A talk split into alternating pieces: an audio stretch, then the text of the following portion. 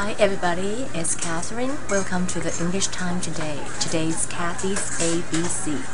It's Thursday. How's your Thursday?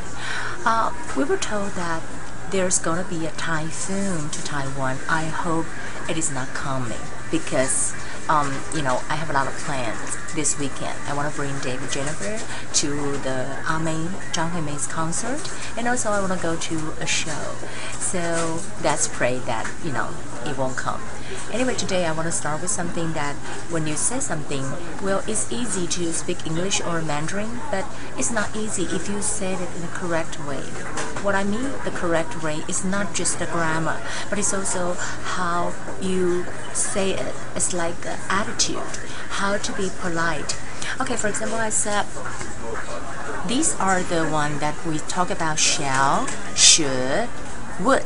OK，那 shall 大家看到 should 是应该，对不对？但是你看说，it's like a polite way you said it is cold now. Shall I turn off the fan？好，就说现在很冷呢，我要不要把那个电风扇关掉？ 你也可以说 it is cold now. Should I turn off the fan? Should 是说我应该吗？好，那有点怪。那你说 shall I？哎，我要不要把电风扇关掉？OK。Would you like something to drink？你要喝什么东西？你要你也不能说 Do you want something to drink？Do you want something to drink？也对，你要喝什么东西？当然 it's kind of serious. It's not so polite. So normally people will say, Would you like something to drink? Would you like to go to the movie? Would you Would you Would you prefer such and such? Would 是一个比较客气的用语的问词，但是呢，比较 serious，而且比较是命令句的，就是像说你不可以哭，You should not cry。You should not cry，就说你不可以哭。You should study hard，你应该要好好的这个读书哦。所以这个 should 是用在命令的语气当中，没有所谓 being polite or not。That shall 跟 would 是 polite way of using it. And the vocabularies, well, actually, I wanted to say something that is very, very hard for me, even for me. Austerity. Austerity.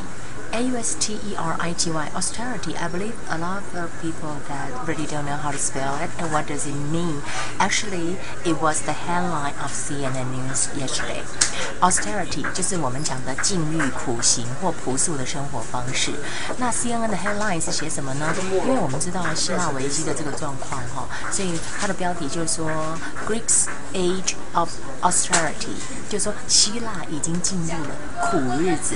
套句台湾话，我们讲的是。 苦日子来了，苦日子来了，就说你不能太奢华，因为 you don't have any money, you know, and it's like it's not like a movie Mamma Mia, and you know people dancing, drinking in Greek. Actually, the Greek's age of austerity is coming. Actually, maybe it came already.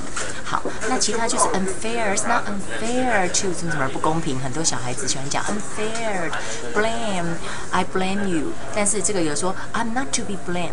I'm not to be blamed, to be blamed，我不该被责怪的哦，哈，就是有一种我们说 passive 的用法，就 I'm not to be blamed，我并不是被责怪的，就说你不应该怪我的意思。conversation. We're having a conversation now. 我们现在正在对话。Provide, provide 是提供。好，那 I want to go back here again with this. Would you want to say something that is polite? It is cold now. Should I turn off the fan? It's cold now. Shall I turn off the fan? Or is it should I 也是可以，但是更礼貌是 Shall I turn off the fan? OK，那如果问人家说 Would you like something to drink? Would you like something to eat? Uh, coffee or tea? Oh, okay. Some people will make a joke, coffee, tea, or me. but no, you don't want to say that. And uh, 比较命令的，You should not cry. You should study hard. I want to come over again with the vocabulary. This one you have to memorize it. Austerity. Austerity 就是禁欲跟苦行的意思。Greek's age of austerity.